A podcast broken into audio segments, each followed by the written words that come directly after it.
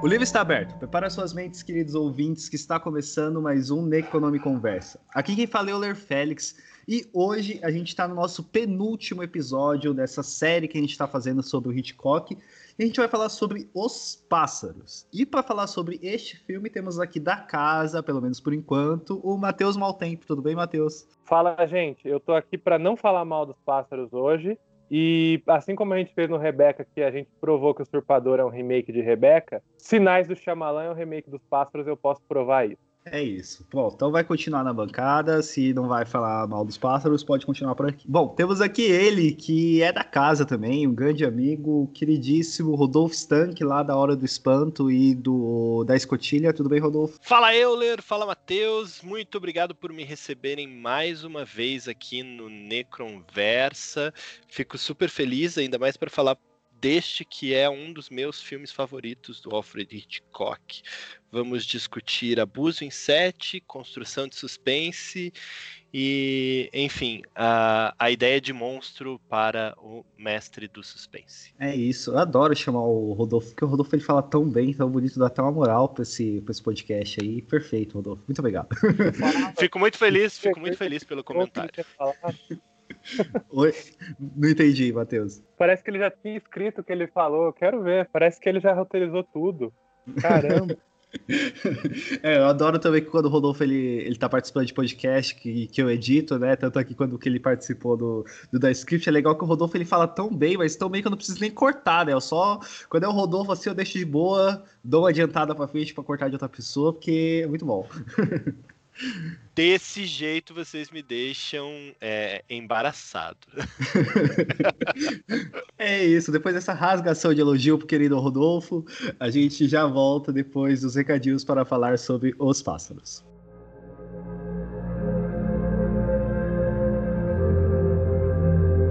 Olá, ouvintes, tudo bem? Bom, é, os recados de hoje são rápidos, então se vocês puderem nos apoiar lá no nosso Padrim, com dois reais você já nos ajuda a manter o nosso site, então dê uma olhada lá, tá aqui na postagem. E por último, né, é, nos sigam nas redes sociais, só vocês pesquisarem na Econômica Conversa que vocês já nos acham. Beleza? É só isso mesmo, então fiquem com o episódio, ficou muito foda.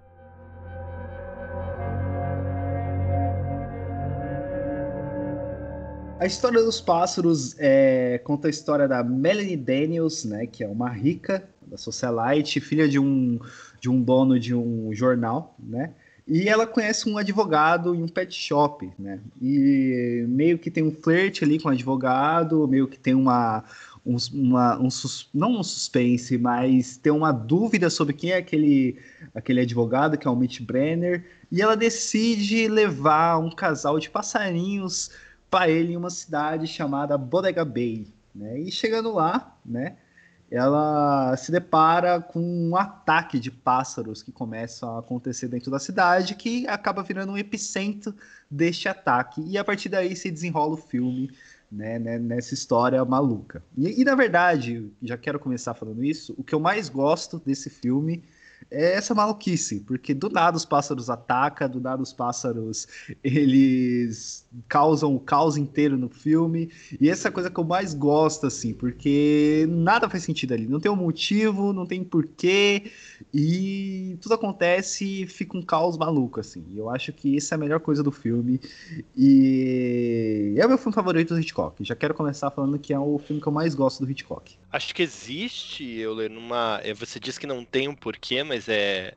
Talvez isso ter. É, um pouco da magia do filme, ela vem dessa falta e dessa ausência de explicação, porque existe muitos porquês desses pássaros estarem atacando, né? Acho que a explicação mais famosa, ah, o Euler explicou muito bem a resenha eh, do filme, mas o, essa, essa personagem, que é a personagem da Tippi Hedren, que é a Melanie, ela vai atrás desse, desse sujeito do campo que mora numa região litorânea chamada Bodega Bay, e aí ela começa enfim, a pesquisar sobre a vida dele, faz umas perguntas, encontra uma ex-namorada e tal, e encontra a mãe, né? E aí, conforme ela vai se envolvendo na vida desse cara, é, gradativamente esses personagens que são os pássaros, eles vão se aproximando dela como uma medida protetiva dessa desse novo relacionamento.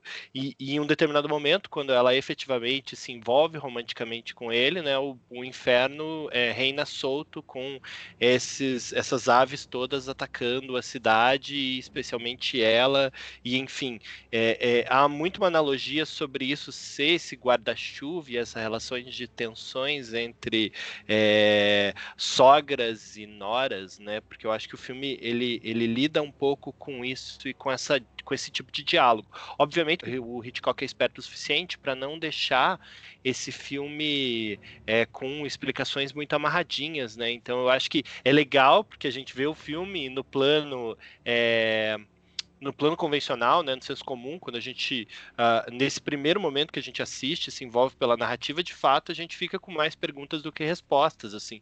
Mas eu acho que esse é um tipo de filme que, quando acaba, a experiência continua e talvez se intensifica, né, que é o exercício de análise, de retomada. Eu já vi esse filme algumas vezes, cada vez que eu vejo ele me fascina mais, né, e eu lembro de ter visto a primeira vez num momento que eu tinha um pouca clareza de quem era o Hitchcock, assim, ali, pelos 13, 14 anos, já tinha visto, eu tinha, eu tinha visto Psicose muito novo. E aí fui alugando uma coisa ou outra, acho que eu era até mais novo, devia ter uns 12.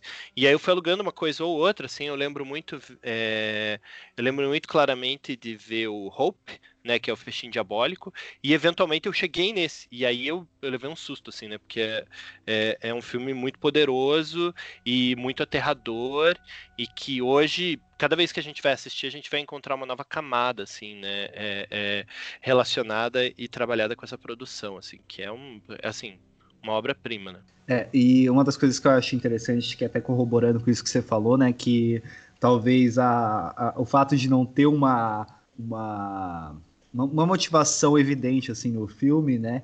É, é, o charme dele, né? É interessante que quando chega uma especialista né, em aves lá, ela fala que tudo aquilo que está acontecendo é impossível de se acontecer e que as motivações que seriam atacadas, que, que as pessoas seriam atacadas por pássaros seriam coisas normais, tipo, ah, você foi atacado num barco, mas tinha peixe no seu barco, né?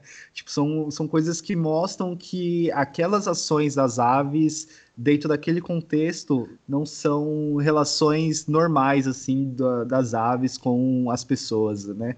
E eu acho bem interessante como tudo isso é construído. Eu acho que, que, que na, na, verdade, o motivo de eu mais gostar desse filme, né? Porque eh, nada tem uma explicação tão tão absurda assim, né? A gente não vê isso no filme. A gente simplesmente vê o caos acontecendo e sendo filmado. O que isso do que o Euler falou sobre e que o Rodolfo também complementou de ter várias ter várias possíveis explicações do ataque dos pássaros é o que faz talvez para mim esse filme até aqui dos nossos especiais o que mais tem o pé no horror porque trazendo o pássaro como uma figura ameaçadora ele naturaliza um monstro e a explicação, ele naturaliza um monstro, né? Porque o pássaro é algo banal, é algo que a gente vê, algo um animal que a gente conhece e que nesse filme por motivo nenhum aparentemente eles decidiram atacar os seres humanos da Bodega Bay e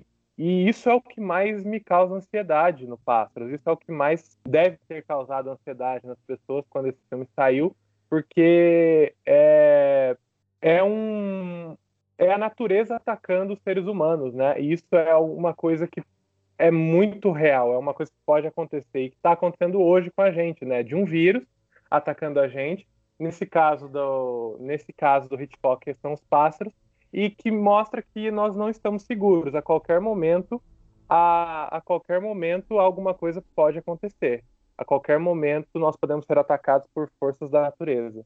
E para mim o uso do pássaro como monstro, é, essa falta de explicação que a gente vê muito nos filmes que vêm a seguir também, que usam a fonte que usam a natureza como uma ameaça. O, eu falei do Shyamalan também, outro filme que me lembrou muito os pássaros é o The Happening, que do nada as pessoas começam a se matar e é um ataque das plantas, né, um ataque do pólen das plantas. Isso tudo, essa falta de explicação E essa naturalidade das coisas é o que faz esse filme ser tão tenso e talvez o Hitchcock sair um pouco da atmosfera só do suspense e do thriller e pisar assim bem no gênero de horror pela e pisar muito bem no gênero de horror.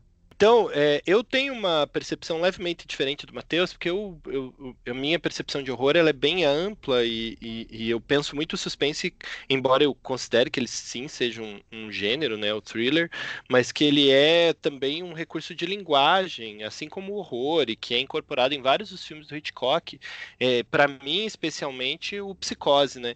Então, mas o, o que, que eu acho de fascinante uh, nos Pássaros, né, é porque é o filme de monstro do Hitchcock, né? Inclusive, uh, no Blu-ray, no, no, acho que era um extrajado DVD da edição, tinha um documentário chamado Hitchcock Monster Movie, né, The Birds, que é, que é tentando analisar como dentro desse escopo do imaginário dos filmes de monstro que a gente poderia incluir o Tubarão, que a gente inclui sempre é, o Frankenstein, o Drácula, e, e, e, esse imaginário, quando a gente pensa numa ameaça que o Hitchcock criou, que é sobrenatural, fortemente sobrenatural, ainda que a explicação aí seja é, ausente, mas a gente sente essa, essa presença sobrenatural nessas aves, no jeito como elas, como elas agem, a gente entende isso como um, um filme de monstro, né? E de fato é um filme é que essa essa força aterradora surge de algum lugar e começa a atacar e ela é estruturada como um filme de monstro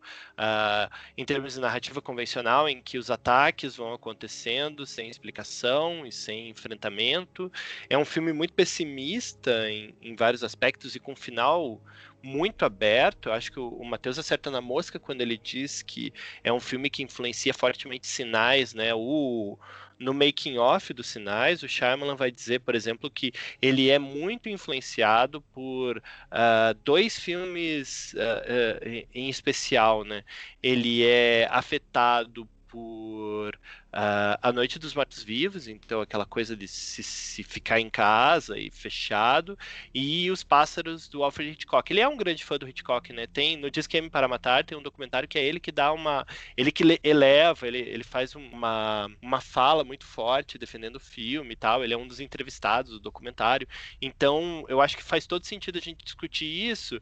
E o Shyamalan é um cara que, enfim, ele é muito polêmico, as pessoas gostam de bater nele, é, e que eu sou um absoluto entusiasta dele, mas ele é um cara que busca construir tensão, né? Então, quando a gente pensa uh, em filmes como o The Happening, e que, enfim, tem muitos problemas, é fim dos tempos em português, que tem muitos problemas esse filme, para mim, a maior parte desses problemas do filme são de casting, não necessariamente de direção. Eu acho que os papéis, os atores errados foram contratados para os papéis que, enfim, foram escritos para atores que conseguiu extrair coisas daqueles papéis, e o Mark Wahlberg e a Zoe Deschanel definitivamente não eram esse, esse, essas figuras. E a mesma coisa com sinais, né? Então, os dois filmes são muito parecidos, inclusive, né? Porque você vai vendo essa, essa construção de pequenos ataques, que é o que o Hitchcock faz em Os Pássaros, e que culmina nessa cena de isolamento das pessoas tentando sobreviver dentro de uma casa, né? É, e que muito profundo, assim. Eu acho que o, o, próprio George Romero é muito influenciado pelos Pássaros também, né? Ele é, era um, um, um, fã de cinema, e, só que ele vai dirigir o A Noite dos Mortos Vivos uh, com, sem, sem a bagagem, sem pensar isso, com uma bagagem é, de formação de narrativa, né? Ele vai com o instinto dele ali, porque ele não tinha formação nenhuma, era um cara da publicidade, assim. E eu acho que o, o, Os Pássaros é um exercício de é um exercício de cena a cena, né? Eu acho que a gente tem lá no Hitchcock Truffaut, que é aquele livro de entrevistas, uns, uns storyboards dos pássaros, porque foi tudo desenhado para mostrar como cada imagem construiria uma cena para você sentir aquela presença. Então, a cena mais famosa para mim dos pássaros, pelo menos, e que geralmente as pessoas é, associam a, associam o filme a ela, porque quando a gente pensa no, no, nosso imaginário dos pássaros, a gente lembra dessa cena, é o momento que está a Melanie sentada no banco da praça, esperando as crianças saírem da escola, e ela sabe que as crianças vão sair daqui a pouquinho, e ela olha para o playground e começa a aparecer um pássaro. Daí ela olha de novo para a escola e ela vê vários outros pássaros ali. E ela olha de novo para a escola e tem um monte de pássaros, ela começa a andar e a gente, enquanto espectador, vai sentindo aquela tensão, aquela tensão, sabendo que alguma coisa vai acontecer, até eventualmente explodir né? Porque eu acho que aí é a, a, a teoria do Hitchcock é, da diferença entre uh, entre o suspense e, e, e, e, o entre o suspense e o terror, né? Entre, enfim, aquela, aquela definição dele do suspense de que você precisa colocar antes de mostrar a bomba explodindo para que as pessoas tenham um impacto delas, tem que colocar, mostrar que o cara vai sentar ali naquele banco da praça, que tem uma bomba, que o relógio está mudando, porque aí você coloca o espectador dentro dentro da cena, né? Ele era um cara que gostava muito, ele diz isso em entrevistas, tem textos dele naquele livro Hitchcock por Hitchcock, não sei se já tiveram oportunidade de ler, é bem legal, em que ele fala que a coisa mais prazerosa para ele é dominar e conduzir a emoção do público, né? Então é nisso que ele se caracteriza como um mestre do suspense, porque ele constrói nesse sentido, assim.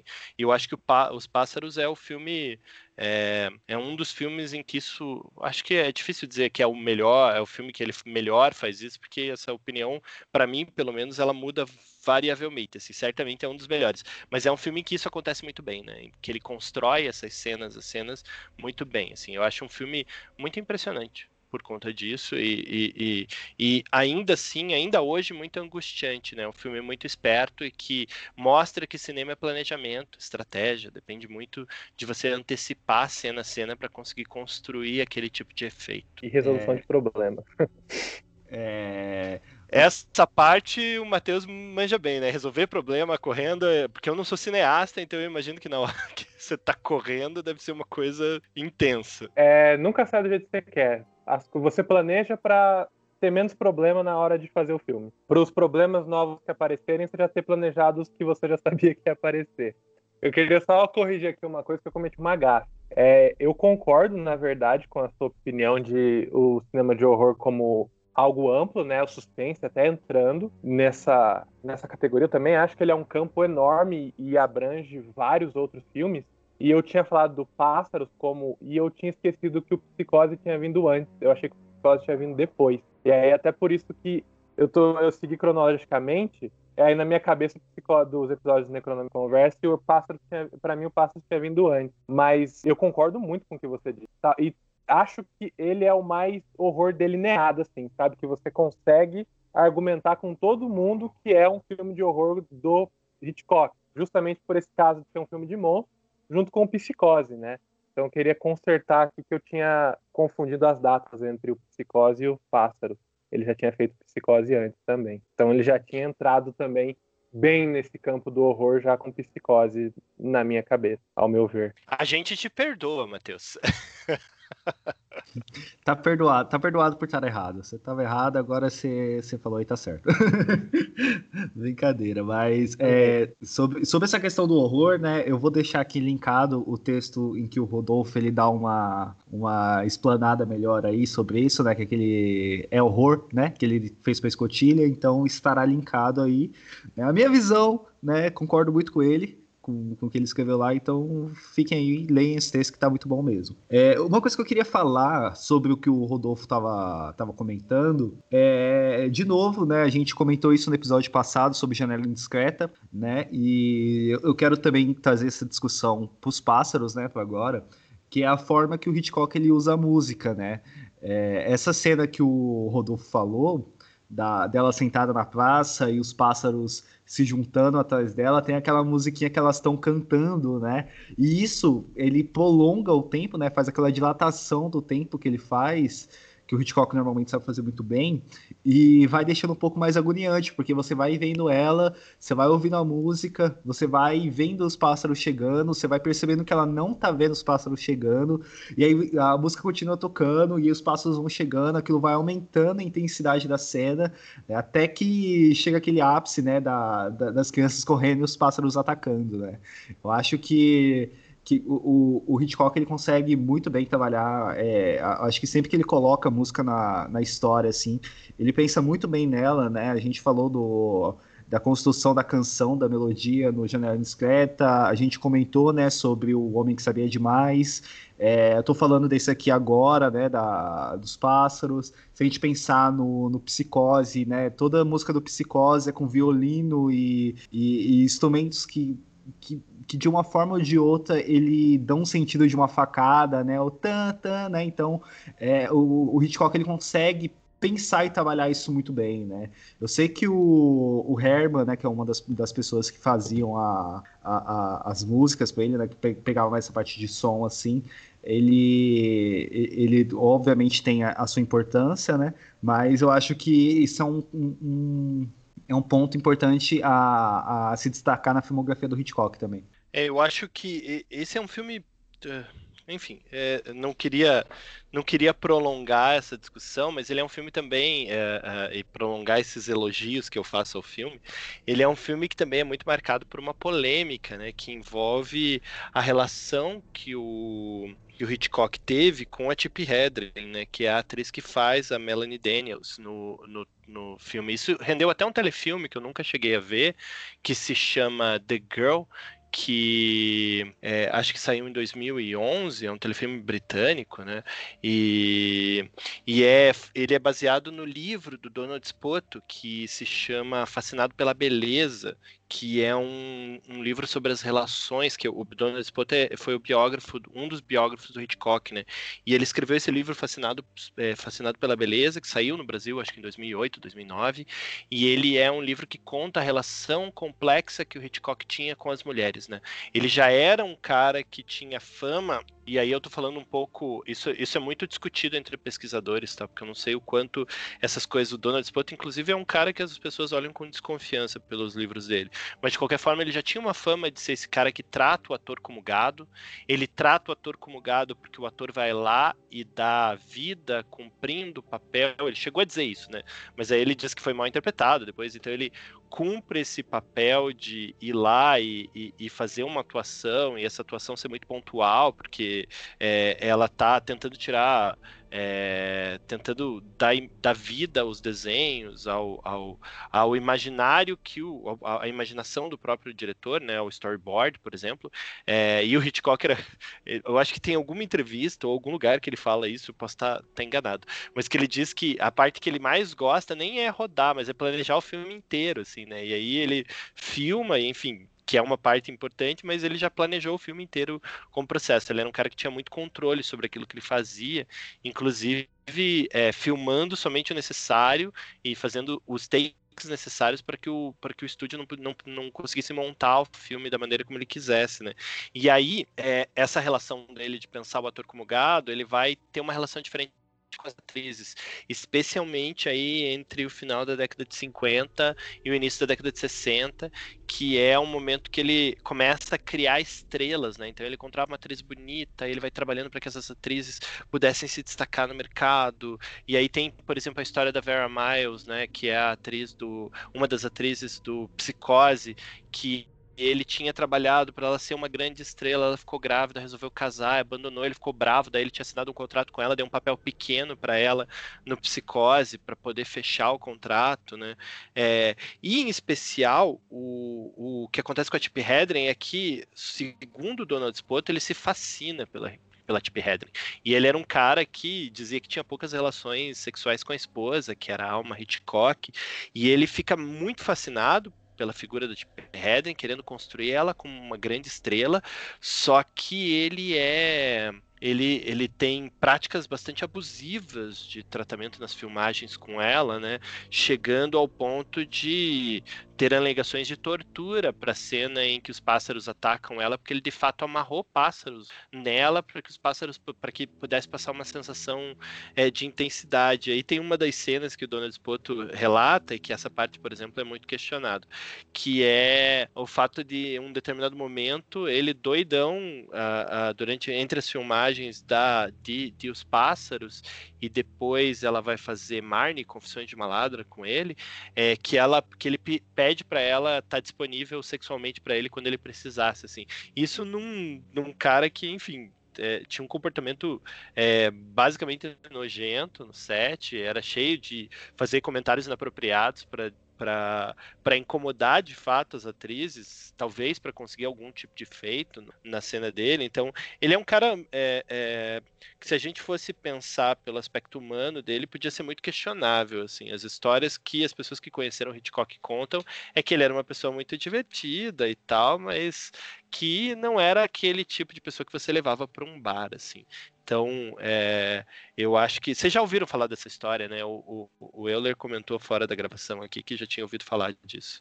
É, sim, é, a gente, sobre essa questão do, do tratamento do Hitchcock, a gente até comentou aqui no episódio de Rebecca, né, como a John Fontaine foi tratada, né, pela, como o Hitchcock pediu, né, para ela ser tratada pelas outras pessoas, né, porque, para quem não ouviu ou quem não lembra de Rebecca, é, a John Fontaine, em, em boa parte do filme, assim, ela é praticamente invisível na casa, né? E parece que o Hitchcock ele pediu para que as pessoas que tivessem à volta lá na gravação tratassem de fato a Joe Fontaine daquele jeito. E sobre essa questão dos pássaros, né, da Tippi da, da Hedren, ela, ela não só tem esse, esse, esse documentário que o Rodolfo está comentando, mas ela também tem um livro né, que, de memórias em que ela conta é, essa questão do, do abuso. Né? Se eu não me engano, tem até uma, uma, uma parada até mais forte em que ela diz que o Hitchcock chegou a, a a se debruçar em cima dela, perto dela e falar para ela pegar nele, né, tipo de, de forma sexual, assim. Então já, já é uma situação que eu, eu sabia, já tinha lido antes, sim, e é uma situação complicadíssima, né, é muito merda essas coisas acontecerem. E, né, como a gente conhece o Hitchcock, pelo que a gente até conversou aqui, pelo que o Rodolfo tá falando, assim, é, da forma que o Hitchcock ele tratava os atores, né? Se eu não me engano, nesse livro mesmo que o Rodolfo citou no começo, que é o Hitchcock Tufo, ele tenta dar uma, explica, uma explicação de por que, que ele falou que os atores eram gado. Ele fala que é uma brincadeira dele com alguém no set, que eu não lembro muito bem. Mas tá tudo aí, tem todas essas controvérsias mesmo nesse eu estava dando uma olhada rápida, assim, dando uma estudada nessas questões dos bastidores. É que nem, que nem o Rodolfo falou, se machucou muito porque os diz, é, é, segundo o livro, é, os pássaros eles tinham sido grudados na roupa dela com um fio de nylon. Então o ataque foi meio que real e também eram 18 horas de set e ele fez mais ou menos o que ele fez com a Joan Fontaine no Rebecca, como a gente já tinha comentado. O o, os homens que estavam no set eram proibidos de olhar para ela e falar com ela, pelos artigos que eu estava lendo. Então, o, o set de pássaros foi bastante opressivo. E acho que até lembra um pouco a forma como o próprio personagem principal, o Mitch, trata a, a Daniel, a Melody, a Melody Daniels, que a todo momento ele tenta meio que tirar as características dela, o que tornava ela mesmo, e engaiolar ela, para ela ser dele, né? Como ele tentando capturar a personagem principal para que ele tivesse a mulher perfeita para o relacionamento dele. E parece muito espelho com o que o Hitchcock fez com a própria atriz até mesmo cinco anos de contrato de imagem que ele fez ela assinar, umas paradas assim. Então, a relação dos dois parece uma relação, parece ter sido uma relação bem tensa, ela sofreu bastante na mão dele. Dureza. E aí a gente, a gente fica pensando uma, uma, discussão que a gente sempre se pensa o que fazer com o filme, né? Porque o filme existe, ele tá aí, e eu acho que a gente tem que enfrentar essas questões quando a gente vai discutir o filme, né? Porque seria um erro para a história do cinema, porque esse é um filme que mostra simplesmente cancelá-lo, né? Ou, ou, ou ignorar o, a contribuição que o filme enquanto linguagem tem. E mas de qualquer forma eu, eu não acho que dê pra gente não olhar para isso como parte desse legado entende? Eu acho que a gente não pode virar os olhos, especialmente no momento como o que a gente vive hoje, que a gente está tentando transformar, é, enfim, o um ambiente num espaço mais agradável para as mulheres, minimamente mais agradável. Uh, e eu estou falando isso porque eu sei que a luta é difícil, né? Eu acho que é, é, e, e, são três homens falando isso e eu não sou uma mulher discutindo isso. Mas é só para pensar que eu acho que a gente tem que olhar para esse para esse filme lembrando desses feitos e ainda assim talvez encontrar aí ou ressignificá-lo quando a gente olhar sem sem tirar o ponto histórico dele que é forte e não deixa de ser um um excelente trabalho de cinema, assim, apesar dos pesares contextuais. É até o que você comentou antes de entrar nessa, nessa discussão, né?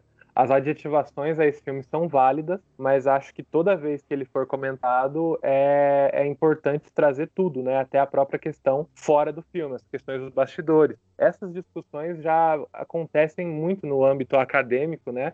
Até nas, até nas aulas que eu tive quando eu frequentava a faculdade, um filme muito polêmico que é utilizado nas aulas de montagem é o Nascimento de uma Nação. E aí tem sempre a discussão. A gente deve falar do Nascimento de uma Nação, a gente não deve falar de, uma, de Nascimento de uma Nação. E acho que quando falado, é sempre importante trazer as questões também que abordam o filme, assim como é, a gente fez com os pássaros, também como você disse.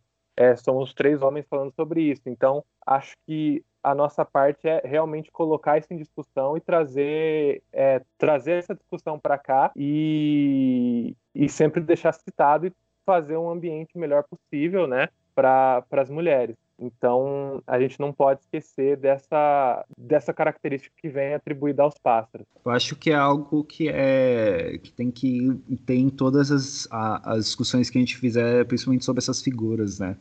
É uma coisa que eu sempre fico batendo no batendo na tecla, né, de quando for discutir Lovecraft, tem que discutir o racismo, a xenofobia dele, é, a gente vai discutir o o Polanski, né, os filmes do Polanski, aí a gente tem que falar da, das problemáticas dele.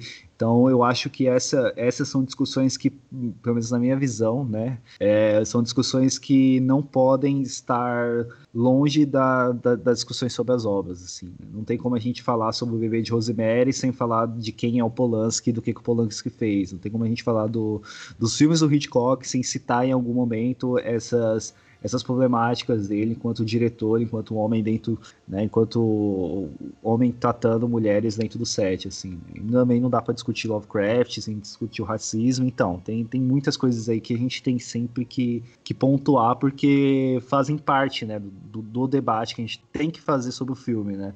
Eu até, até eu não gosto de me auto-citar, mas é, no texto que eu falo, que eu, que eu escrevo sobre o, o cancelamento do Lovecraft, né, é, eu, eu, comento lá que ele pode ter escrevido naquela época, né? Ele pode ser um homem do seu tempo, como muita gente gosta de brandar, né? As pessoas podem ser homens dos seus tempos, mas a gente não está mais naquele tempo para simplesmente ignorar essas discussões, né? A gente tem que fazer essas discussões.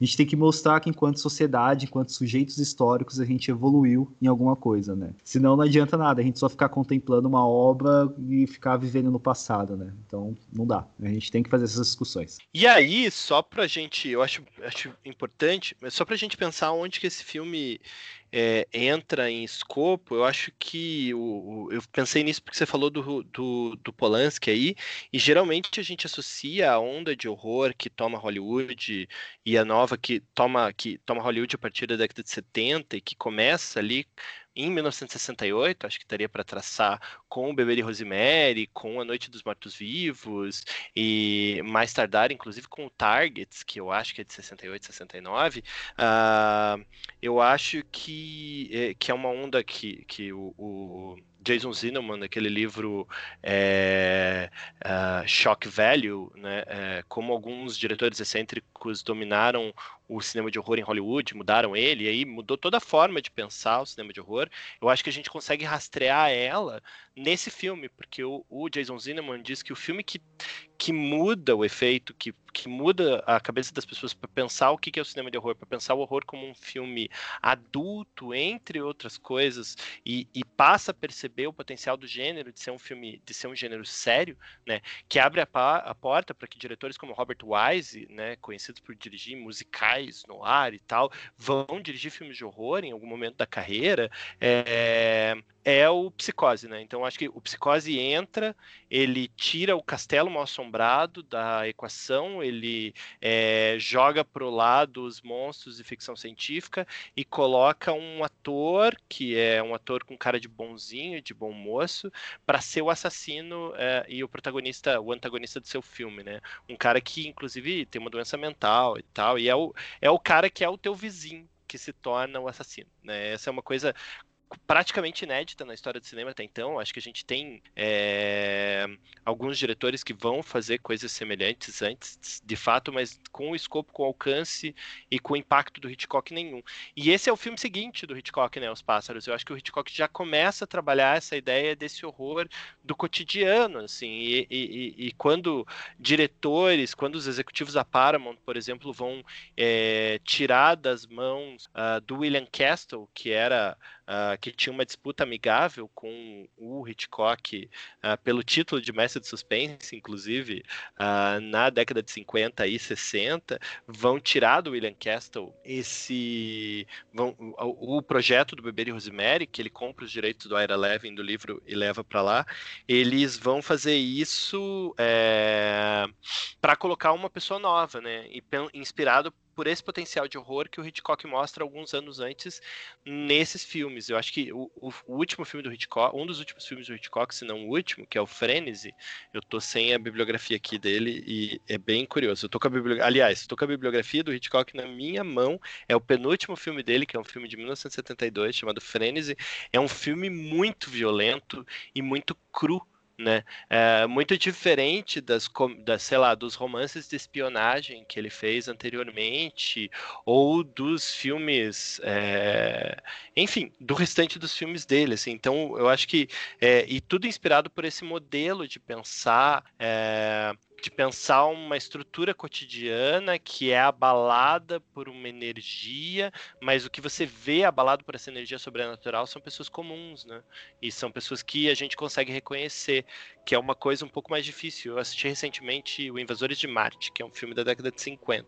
E ali você tem, na verdade, um núcleo familiar uh, que é totalmente perfeito, né? Você tem a figura da América tradicional, que é a mãe, o pai, o filho, que tem um cachorro, e aí, sei lá, de repente o menininho é um prodígio que entende de planeta e que fala, enfim, que é uma pessoa sem defeitos e que consegue acionar os militares e tal, e que é um contraste assim muito forte com, os, com a produção muito naturalista das narrativas do Hitchcock. Né? Eu acho que é um outro é um outro tipo de produção. Eu acho que o, o, os pássaros vêm bem nessa pegada, né? E até pro, o próprio Hitchcock tentando se reinventar ali, quando ele lança o Psicose, ele vai tentar pro, procurar um projeto mais ousado ainda, vai buscar, assim como no Psicose, uma literatura, uma obra de literatura bem barata, né? Que é o livro da Daphne du Maurier, que, que, que é Os Pássaros, e aí vai criar essa narrativa que, enfim, é muito, muito influente até hoje. É, o, narrador, o Invasores de, de Marte que você falou é o da década de 50, é isso que você falou? No... Isso, isso, isso. Porque tem um remake do Toby Hooper depois, que é bem legal também. É, o, o, Invasores de Marte acabou de entrar na, na Amazon, né, nessa semana que a gente está gravando aqui. Então, quem quiser aproveitar para rever aí ou ver, aproveite que eu também gosto. é, e uma coisa que você estava falando aí sobre, sobre o papel do Hitchcock né, nessa, né, nessa visão né, do horror, assim, eu acho que nem é muita, uma muita surpresa né, sobre isso, porque uma coisa que a gente até vem comentando aqui nos outros episódios é que dá para a gente traçar um pouco da, até da história do cinema, o, o do, do, estilo cinematográfico ali, né, é, pela filmografia e pela vida do Hitchcock. Né? O Hitchcock começou a filmar lá na década de 20, né, no, no cinema mudo, ele passou pelo cinema noir, né, ele vem passando, ele, ele pegou muitas mudanças do cinema ali, né, então ele, ele realmente ele teve em, em muitos momentos do cinema, então a gente consegue ver é, dentro da obra dele várias, vários avanços da, do cinema como linguagem, do cinema como, é, como arte, do cinema como modo de representação. Eu acho que, que o, a obra do Hitchcock ela é bem interessante e muito boa para isso o Hitchcock ele foi um cientista do cinema clássico de suspense, né? Ele testou bastante durante a própria durante a sua filmografia, como a gente até cita no Festim Diabólico. Ele nem gosta tanto desse filme, foi um filme que deu tanto, foi um filme que deu um trabalho considerável para ele, mas mesmo assim ele fez e mesmo assim ele tentou brincar com plano sequência durante o filme. E o que eu acho que não dá para fazer um episódio de Pássaros sem estar sem falar sobre isso é a técnica empregada no filme, porque o Hitchcock traz diversas, diversas inovações, diversos recursos que são utilizados até hoje no, durante o cinema, que a gente está sempre batendo essa tecla de cinema e construção, são utilizados até hoje por muitos diretores e diretoras. É, antes de entrar nessa inovação, nesse não necessariamente seja uma inovação, talvez alguns filmes antes poderiam ter feito algo parecido, mas ficou marcado pelo Hitchcock, assim como o efeito vértigo que ele criou esse que eu vou citar é, pode já ter sido feito antes, mas ficou marcado como ele, ficou marcado com ele. Antes disso, é um dos, uma das técnicas, um dos recursos que ele usa durante a filmografia inteira dele, que dá até para pensar um pouco nessa brincadeira, entre aspas, que ele fez do ator como gado, é nessa construção de cenas de tensão a partir do efeito Kuleshov. O que, que é o efeito Kuleshov? É um o Kuleshov foi um experimentador do cinema russo que testou as emoções que as imagens causavam nas pessoas. Então ele colocava um ator com rosto neutro e logo em seguida colocava uma pessoa morta. Quem via essa sequência de cenas falava: o ator está triste, mesmo que o ator não estivesse atuando. É, repito, ele estava com o rosto neutro. Depois colocava um prato de comida.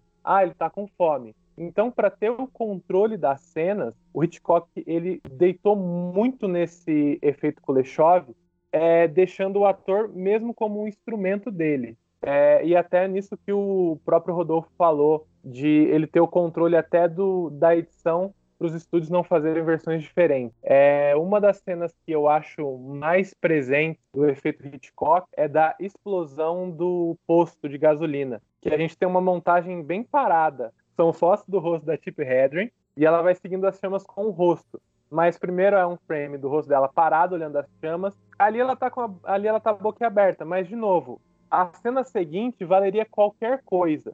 Entende? Se fosse um prato de comida, se fosse uma pessoa morta, então ela tá com o rosto parado, fogo. É, depois, o rosto dela para frente, fogo. O rosto dela pro canto esquerdo da tela e o fogo explodindo. É, aí tem mais uma mostra de como o Hitchcock sabia utilizar os recursos do cinema e ele era um planejador. Ele planeja as imagens, ele constrói as imagens. E talvez assim ajude a exemplificar um pouco essa questão que a gente trouxe de como ele viu o ator, de como ele usava o ator. Porque o Kuleshov você precisa de um ator, mas o ator ele não precisa, não fica a cargo do ator impor as emoções, e sim do diretor e do montador na hora de fazer o filme. É, o recurso que foi que fez, que me fez assistir o Pássaros na época, eu assisti um pedaço do Pássaros na época, que a gente viu em análise fílmica com o, que a gente via na Unicamp, que é onde eu sou formado, com o professor Pedro Guimarães, é, ele sempre traz o caso do raccord de olhar, que ficou famoso, que ficou famoso em paz. O Racor, o Arruda trouxe no episódio anterior do Janela Indiscreta. Mas rapidamente o que é o Racor? O Racor é a ligação de dois planos para que faça sentido um movimento, uma ação. Então é uma bola caindo no plano A, corta para o plano B a continuação desse movimento. Ele tem várias categorias, o raccord de gesto, que é o corte no gesto, o o raccord de movimento e em Pássaros ficou muito conhecido como o raccord de olhar na crítica. Que o que é o raccord de olhar? É essa ligação entre o observador e o observado que isso fica bem explícito na cena em que a Tip Hedren está indo entregar, que ela entrega o periquitos lá para o Mitch e sai. E aí você tem um plano do olho dela, logo em seguida você tem um plano da casa e da reação do Mitch. Logo em seguida o Mitch pega um binóculo, aí você tem um plano do Mitch olhando para o binóculo e a Tip Hedren sendo vista pelo binóculo. Então é essa ligação entre planos de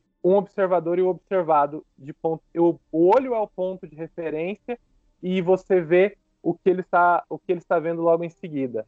É, é, tem esse dicionário. É, a gente sempre usa termos técnicos aqui, nós vamos sempre explicá-los. Mas, a, por curiosidade, existe esse dicionário crítico do Jacques Almond e do Michel Marie, onde tem vários termos do cinema, vários termos que a gente usa na análise fílmica e que, por curiosidade, vocês podem dar uma olhada depois. É, e é isso, assim, o Inclusive, nesse dicionário, é uma dica assim para quem quer entrar na parte acadêmica, você tem que usar a palavra do próprio autor, a teoria do autor mesmo. O dicionário é mais para uma referência. Inclusive, eu estou usando aqui ele como referência para falar do raccord. E nesse dicionário, quando você vai lá encontrar o raccord, ele está citando o raccord de olhar de pássaros, que realmente ficou muito famoso por causa dessa ligação entre olhar e o que é olhado porque você meio que cria essa realidade dentro do próprio filme. Você adiciona o espectador dentro daquilo. O espectador ele acompanha de verdade o personagem e atribui também uma característica do Hitchcock ser meio voyeur, que a gente até tinha falado no próprio Janela Indiscreta, dessas metáforas de dessas metáforas do cinema ser uma janela, o espectador estar dentro da, da, da narrativa e ser cúmplice dela por causa da curiosidade dele. Então, eu acho que é isso que é importante de citar também em Pássaros. Na indústria, esse termo de raccord de olhar é usado como eyeline, Então é isso que eu tinha para falar sobre essa parte da técnica que eu acho importante ser citada no. Vai tá bola dentro, hein, Matheus? Super legal essa discussão. Eu, eu tenho pouca discussão visual, assim, do jeito que você fez, do jeito que você discute, mas eu, eu sou muito afetado pelas imagens, né? Então, é, eu sinto essa ideia e, e, e essa coisa da construção do espectador enquanto uma janela e tal. E tanto é que eu, eu tava pensando aqui, enquanto você tava olhando, enquanto você tava falando, eu tava buscando algumas imagens de impacto do filme, até para comentar um pouco sobre elas. E aí, obviamente, eu acho que a, a imagem mais forte dos pássaros, depois dessa, da cena em que a Melanie tá no parquinho olhando para mim, é a cena final, né? Que é aquela, aquele momento em que você. Eu fico imaginando assistir isso na década de 60, numa tela grande, sem nunca ter visto nada parecido assim, deve ter sido uma coisa de tirar o fôlego, né? Porque é uma cena seca, não tem susto, mas os personagens saem da casa esperando que a situação passou e eles começam a ver aquela montoeira de pássaros, né? Aquela é uma cena de tirar o fôlego, de visualmente você ficar meio sem palavras e sem chão tanto é que ela é uma cena muito, muito recriada, assim, de cabeça. Eu lembro de ver uma cena semelhante a essa no final de Zumbi 2, que é o Zombie Flash Eaters, né? Português, acho que é só, é só Zumbi, é, que é o, o filme é, do Lúcio Fulci, a sequência não autorizada do Lúcio Fulci para o Despertar dos Mortos, do Romero. E eu me lembro muito também de um filme que eu não sei se vocês chegaram a ver, que é Os Meninos, uh, que é um filme é, que em espanhol se chama Quem Pode Matar a um Ninho, que é de um diretor chamado Narciso Ibanez Serrador, né? É, e eu acho enfim, é, é, é, muito forte isso e, e, essas discussões teóricas de imagem é, e de construção cinematográfica eu, de fato, domino pouco, apesar de já ter lido e ter o livro do Almon e do Marie aqui, mas eu acho que é muito legal porque ela se complementa com o que a gente sente enquanto espectador, né? E, e o modo como é, como a gente é manipulado, assim, né? Eu acho que cinema é falsear a impressão que a gente tem do que é real ou não e nos conduzir pela mão para sentir certos tipos de emoção. E eu acho que o Hitchcock faz isso muito bem, assim. E ele fazia isso muito bem, não só nessa construção, como, enfim, em todo o desenvolvimento de marketing, né? Eu não sei se vocês já chegaram a ver o trailer de, uh, de Os Pássaros, que é um trailer, enfim, muito legal que é ele falando da ameaça e falando sobre pássaros, falando que a próxima ameaça dele é um pássaro. É tipo um vídeo educacional sobre os pássaros, assim, é, é, é bem engraçado, é bem divertido. Só para é, é um pouco complemento e um pouco desvio do que você comentou, Matheus, mas é só para discutir. É, o, pegando esse gancho que você deu sobre essa, essa cena final, né? É, eu acho ela toda muito boa, tipo, muito boa mesmo, né?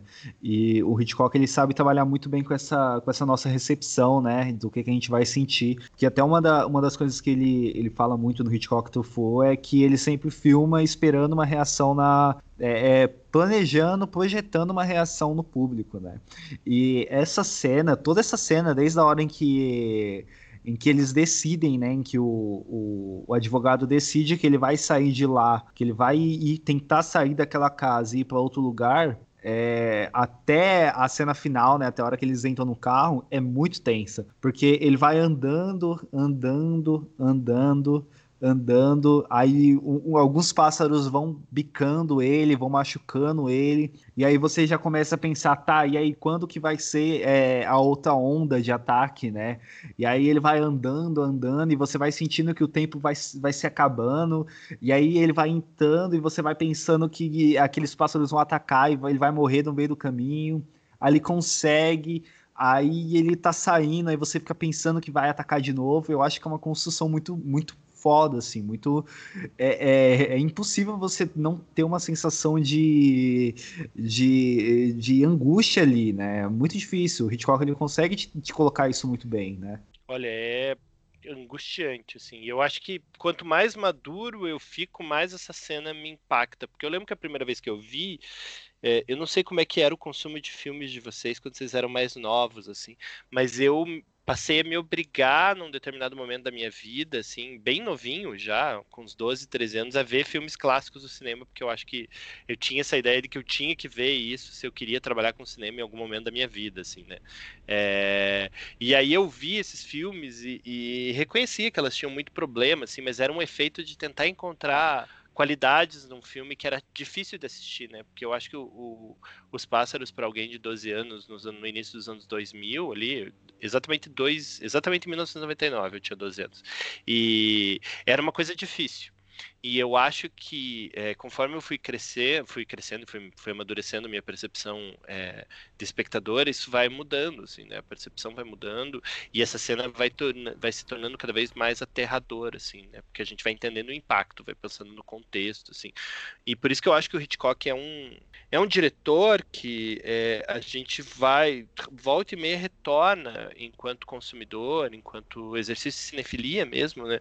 A assistir porque ele sempre sempre tem coisas novas a serem reveladas, assim. E ele tem uma obra que é bem extensa, eu acho que, eu não sei vocês, mas eu tenho algumas coisas que eu não vi dele. Eu tenho uh, vários, quase todos os filmes dele em DVD ou Blu-ray. Acho que tem alguns da Warner que eu não tenho, que saíram aqui, em, em, aqui no Brasil, né? Por exemplo, uh, sei lá, Suspeita é um filme que eu não tenho.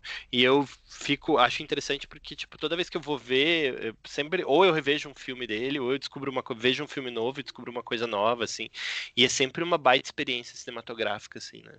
E é uma pena que a gente veja esses filmes em telas pequenas hoje, né? Porque elas. Ele deve perder um impacto muito forte da gente ver numa sala com um monte de gente no momento que as pessoas nunca viram as mesmas emoções que ele está tentando construir. Assim. É, eu tenho algumas coisas dele que eu também não vi ainda, é, mas é, isso é bom, né, pra gente, né? A gente vê um filme é, realmente do Hitchcock sem nunca ter visto, é, é sempre uma, uma grata surpresa, né? A gente sempre vê alguma coisa que que vai nos impactar de alguma forma, né, enquanto, enquanto estudiosos, enquanto cinéfilos, enquanto é, cineastas, né, que é o caso do Matheus. Né, então é, é, sempre muito bom ter essa, essa, essa primeira experiência com os filmes dele. Né? E acho que mais importante ainda como espectadores, porque os filmes do Hitchcock é isso que um de vocês falou. Ele tinha muito essa preocupação de pegar as pessoas na mão. Então, mesmo aqueles, mesmo aquele público mais geral, que vê o cinema como só um entretenimento para passar um tempo, vai cair na onda do Hitchcock, porque os filmes dele são montados é, friamente para pegar você pela mão e guiar todas as suas emoções. Então, essa, essa sequência final mesmo do Pássaros, ela é muito assustadora, porque são muitos pássaros e aquela sensação de ataque surpresa, como vocês mesmo disseram muito bem, é, é uma coisa indescritível. Você se coloca na, na posição do personagem. E aí, você vai passar por esse monte de pássaros agora que eles estão calmos, mas o. E uma coisa que ele faz no filme também é que os, não há uma explicação para os ataques. Não, não que, igual você tinha comentado, mas assim, não há um padrão no começo dos ataques. É, às vezes os pássaros estão lá e tem um personagem que, igual a, igual a, a Daniel, estava fumando e os corvos estavam ali é, não fizeram nada para ela. Mas assim que as crianças correram, eles vieram. Que ele não, não tem aqui aquele momento que, ah, não, os pássaros são atraídos pelo barulho. Não, os pássaros são atraídos pela fumaça. Não, eles atacam a qualquer momento. E acho que esse tipo de construção do Hitchcock é o que faz a gente ter vontade de vomitar, sabe? Acho que vou usar aqui uma expressão mais catológica possível que era o que me deu vontade assim no Pássaros, também me deu vontade no Janela Indiscreta, que é aquele negócio que já mexe já com o estômago. É aquela aquela característica muito clara dos filmes de horror, que eles são gêneros externos. Externos porque eles mexem com o corpo humano de quem está assistindo. A pessoa sua, a pessoa fica nervosa, a pessoa treme, a pessoa tem vontade de vomitar. Então, é, é isso, basicamente isso. É, e também já partindo para o final, né? É uma coisa que eu ia até brincar com o Rodolfo, né? Que este seria um bom filme para ele para ele falar, né? É, na escotilha quando começou a pandemia, porque dá também para fazer vários vários links com a quarentena e com o fato de você não poder sair de casa e a doença estar lá fora, né? Eu digo na, no começo da, da, da pandemia porque o Rodolfo fez vários artigos lá na escotilha dialogando sobre filmes que falassem sobre essa questão da quarentena. E é até interessante, né? Porque em Os Pássaros, em determinado momento, é seguro você ficar em casa, né? E depois vai vendo que não, que a, o mal ele vai entrando dentro da sua casa, né? A gente até consegue relacionar com, com o momento que estamos vivendo hoje em dia. É, eu acho que. Porque o cinema também é essa experiência de construção de sentido, né? Então eu acho que a, a gente vê o filme e atribui sentido a ele conforme o momento que a gente tá, assim. Isso enquanto espectador. Eu não acho que não acho que a crítica de cinema necessariamente precise fazer isso ou quando fizer isso, acho que tem que ser feito com muito cuidado, mas eu acho que é, de fato é um filme sobre isolamento um filme sobre vivenciar, assim, eu acho que rever esse filme, eu tô, eu tô construindo uma casa agora, então eu tô morando com a minha mãe e, e, e com duas crianças e a minha esposa, é, enfim, é, é, um conjunto de tensões que eu, enquanto reverberação em assistir esse tipo de filme em que, enfim, tem relações tensas entre noras, mães e filhos, assim, é uma coisa é, muito forte e que eu acho que é, é quando eu vejo, ele cria um novo sentido para mim, né? Porque se abre uma nova tela e é super subjetivo isso, porque é a pessoa que está assistindo que vai criar esse sentido, assim, e vai fazer ela pensar sobre a própria vida, né? Porque o cinema é, entre outras coisas, uma porta de reflexão, um lugar que te leva é, para o seu próprio interior, assim, para você é, consumir e entender aquilo que passa dentro de você, né? É, no fundo, uma sessão de terapia que eu acho que é, é, é, bem interessante, assim. Mas deve ser feito com comedimento, porque se pensar demais sobre algumas coisas pode te deixar maluco. É, a, a, crítica de cinema, ela tem traços objetivos, mas ela usa muito da subjetividade, né? Principalmente da gente, da nossa relação com o cinema, nossa relação com o mundo, com o interior, com o exterior, com tudo, né? Então, é, é muito difícil, né, a gente, na posição de, de crítico, de pesquisador, né? A gente vê um filme não fazer essas correlações com o mundo que a gente vive, né? Até porque muitas vezes as nossas escolhas do que, que vamos assistir, ela tem muito a ver com essa nossa subjetividade, né? Então, fica aí um, um pequeno debate também no final do, do episódio. E vocês querem falar mais alguma coisa ou eu posso encerrar? Pode encerrar. Só que às vezes também você, isso daí também aplica-se no quanto você vai gostar do filme. Às vezes você não gosta de um filme que não necessariamente é ruim, mas por causa da sua subjetividade você não gostou e tá tudo bem, mas também você pode aceitar que o filme é bom e você não gostou dele por N motivos, sabe? Então. Tipo iluminado pra mim, né? Exatamente. É Ai, Jesus, papo de novo, não é possível. Toda é, vez que o Rodolfo vem aqui, eu tenho que falar isso. Toda vez. É tipo Stephen King, cara. Ele e Stephen King, eles estão junto nessa. Toda hora eles estão tentando trazer o Iluminado e o trauma do filme do Iluminado. Mas eu acho isso importante, porque existe muito isso hoje em dia da, de não diferenciar entre a opinião pessoal e a opinião e a opinião de crítico, sabe? Então, eu acho que é um, eu acho que é um toque importante. Tem muitos filmes que eu não gosto, mas que tecnicamente são bons e eu não posso falar que eles são ruins. Então, é, na verdade, eu tô. Pra quem joga videogame aí, eu tô trazendo um trauma que é por causa do Last of Us 2, que muita gente falando mal do jogo e não sabem porra nenhuma. E ficam falando mal e é um jogo muito bom. Aceita que é bom. Pronto. Mandei meu recado igual o Euler manda do Iluminado. tá bom. Pode falar, Rodolfo, seu recado também final aí.